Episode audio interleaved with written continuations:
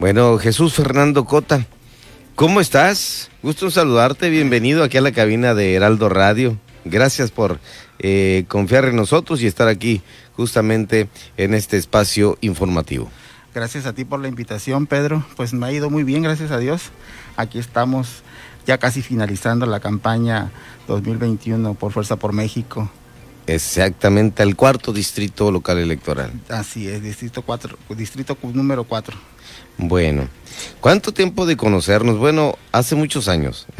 No, no, no, vamos a poner, no vamos a poner un número, pero sí, sí, bueno, de en aquellos años mozos, ¿no? De juventud, de adolescencia y que, bueno, eh, encuentros políticos y demás, donde, bueno, eh, la juventud en ese entonces eh, como hoy también, pero en ese entonces creo que eh, reclamábamos espacios, solicitábamos espacios y que al final del día eh, solo unos cuantos llegaban a, a, ocuparlos.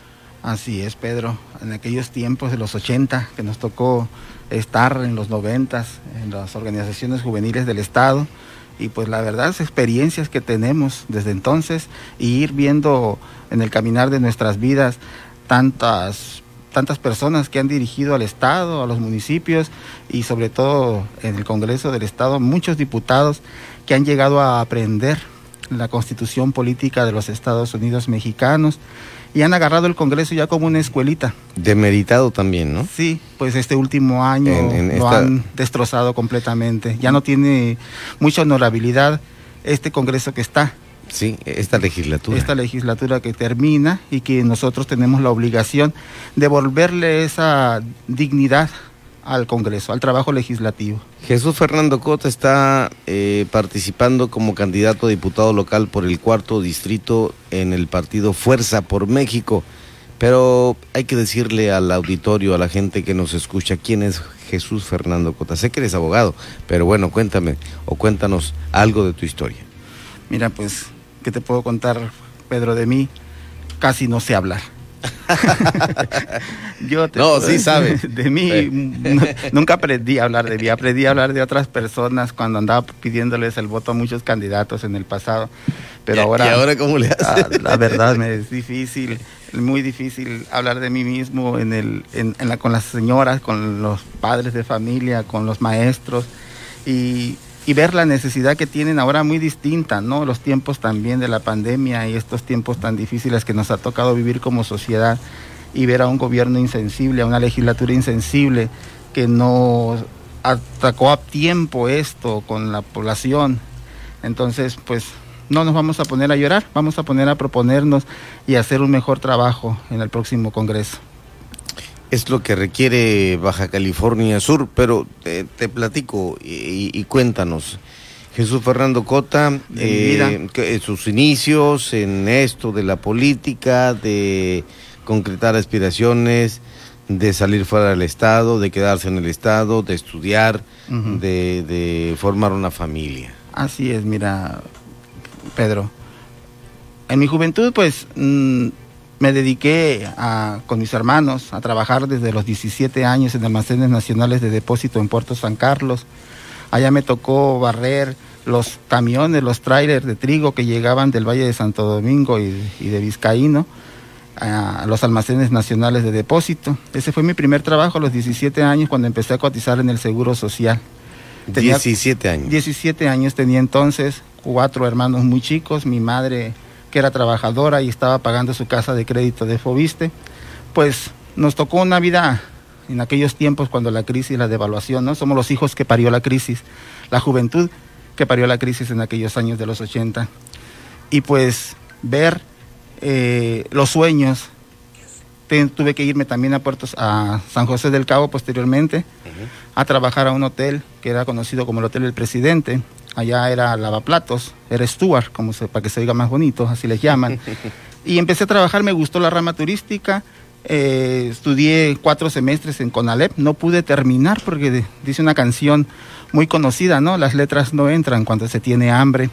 Y pues había cuatro hermanos más chicos que teníamos que sacar adelante. Y pues me puse a trabajar, tuve muy buenos patrones en donde empecé a trabajar, eh, como administrador de alguna papelería, estuve en un taller mecánico, también de full injection. Este, posteriormente, por mi cuenta, también he trabajado. He sido maestro de ceremonias, maestro de vals de 15 años. Este, he hecho banquetes para bodas, 15 años, este, en un tiempo. En otro tiempo, pues me tuve que abandonar la ciudad, irme a, otro, a otra entidad y, y pues estuve con, en Oaxaca, encargado de un restaurante en la vida política, pues me ha gustado siempre la, actividad política, ayudar a, las personas a, cuando traen un proyecto bueno, pues llevo la bandera y he promocionado muchos candidatos que fueron gobernadores, que fueron senadores de la República, diputados federales, presidentes municipales, etcétera, etcétera. Eh, conocí, te conocí a ti, Pedro, en, la juventud, en la grilla, en la grilla paseña, muy buena de aquella época, me acuerdo, varios compañeros que tuvieron la oportunidad y que ahí están, ¿no? Otros que ya se nos adelantaron en el tiempo y y otros que andan todavía vigentes, ¿sí? En la eh, administración pública y en, y en, la, eh, en los partidos políticos. Afirmativo. Sí, sí, pero todos, la mayoría comenzaron en el PRI. Así es, todos nos conocimos ahí.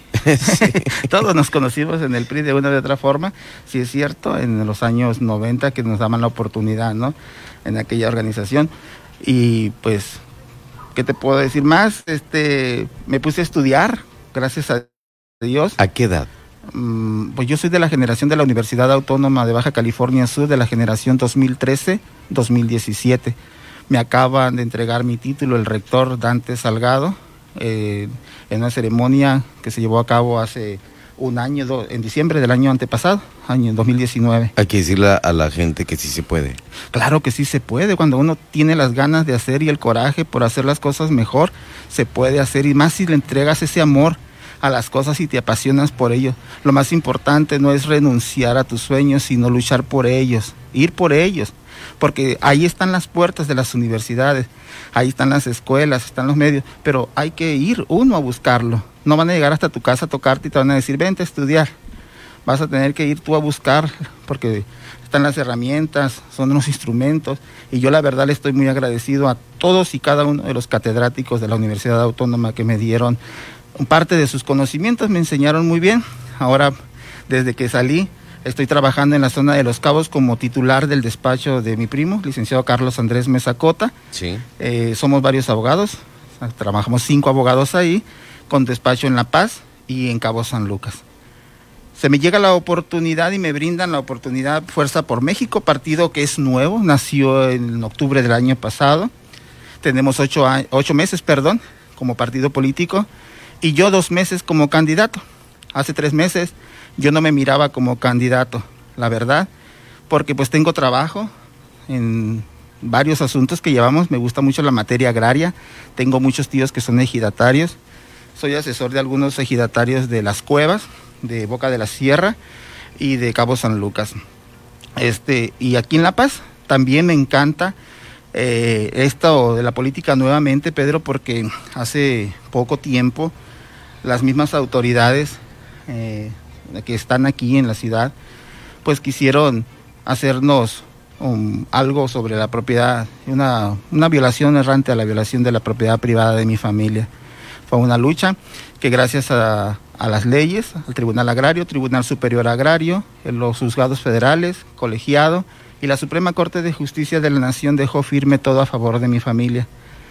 Por eso también ver todo lo que está pasando desde Guerrero Negro hasta Cabo San Lucas sobre los litorales, de que llegan gentes poderosas a quererse adueñar de las propiedades que son de los subcalifornianos, bien nacidos en cada una de esas regiones, pues fue lo que me está invitando a mí en mi interior esta lucha por ese amor que le tengo a Baja California Sur, a luchar para que nadie venga a estar pisoteando los derechos que tenemos los subcalifornianos a la propiedad privada. ¿Cuáles son de las otras propuestas que estás haciendo a la sociedad en este cuarto distrito donde estás recorriendo? Cuando pregunta la gente, Pedro, sobre las qué, cuáles son mis propuestas, y yo se las voy a dar a conocer, me dicen otras mentiras más me vienes a contar aquí, me han venido a contar tantas cosas, pero veo la problemática. La problemática más importante que tiene toda la zona sur de la paz que me tocó a mí, la que ha crecido en estos últimos 20 años, es el agua. El agua y los servicios públicos. Este, yo me comprometo a ser un gestor y sobre todo también a, a fiscalizar la ley de egreso cada año para ver en dónde se puede aumentar el presupuesto para los ayuntamientos para que los servicios públicos se eficienten y sobre todo si el agua se dicen los expertos que va a desaparecer aquí en 10 años que no tenemos mucha agua, pues también vamos a ver. En menos, de 3 a 5 años se habla. Fíjate, menos 3 años que no vamos a tener agua, entonces pues vamos a tener que hacer uso del agua salada que tenemos con desaladoras y tenemos que llamar a los expertos, tenemos que escucharlos porque yo soy abogado, ¿verdad? Entonces yo necesito que me digan los expertos qué se ocupa, cuántas desaladoras ocupamos se, estaba parada una desaladora en Los Cabos por la situación del Congreso, que es vergonzoso, la verdad, por el presupuesto. Un año tiene parado el, Congreso y pues se necesitan estas obras. Cabo San Lucas ocupa el agua. Cada 20 días, 25 días tienen los ciudadanos de Cabo San Lucas agua.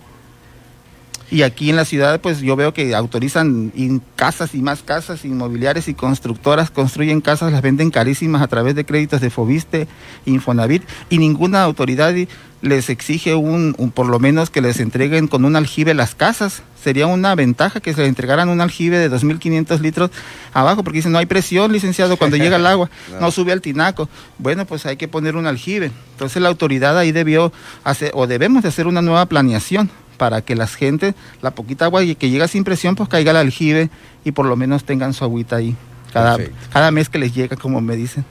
Jesús Fernando Cota, el tiempo se nos va muy rápido en radio, entonces te dejo para que envíes un mensaje a los ciudadanos en edad de votar, mujeres y hombres del cuarto distrito. Ciudadanos del cuarto distrito, hombres y mujeres, los invito a votar este 6 de junio, un voto consciente, un voto a favor de los candidatos de Fuerza por México, un voto a favor de Jesús Fernando Cota. No te vas a arrepentir conmigo en el cuarto. Nos va a ir muy bien a todos y estoy convencido que vamos a hacer las cosas. Yo al Congreso no voy a ir a aprender, yo ya me sé la constitución política y en el Congreso se hacen leyes. A eso voy, a hacer leyes y a vigilar y a convertirme en un fiscalista. O ser fiscal de cada una de las administraciones municipales para checar que realmente se apliquen los presupuestos que están autorizados en la ley de egresos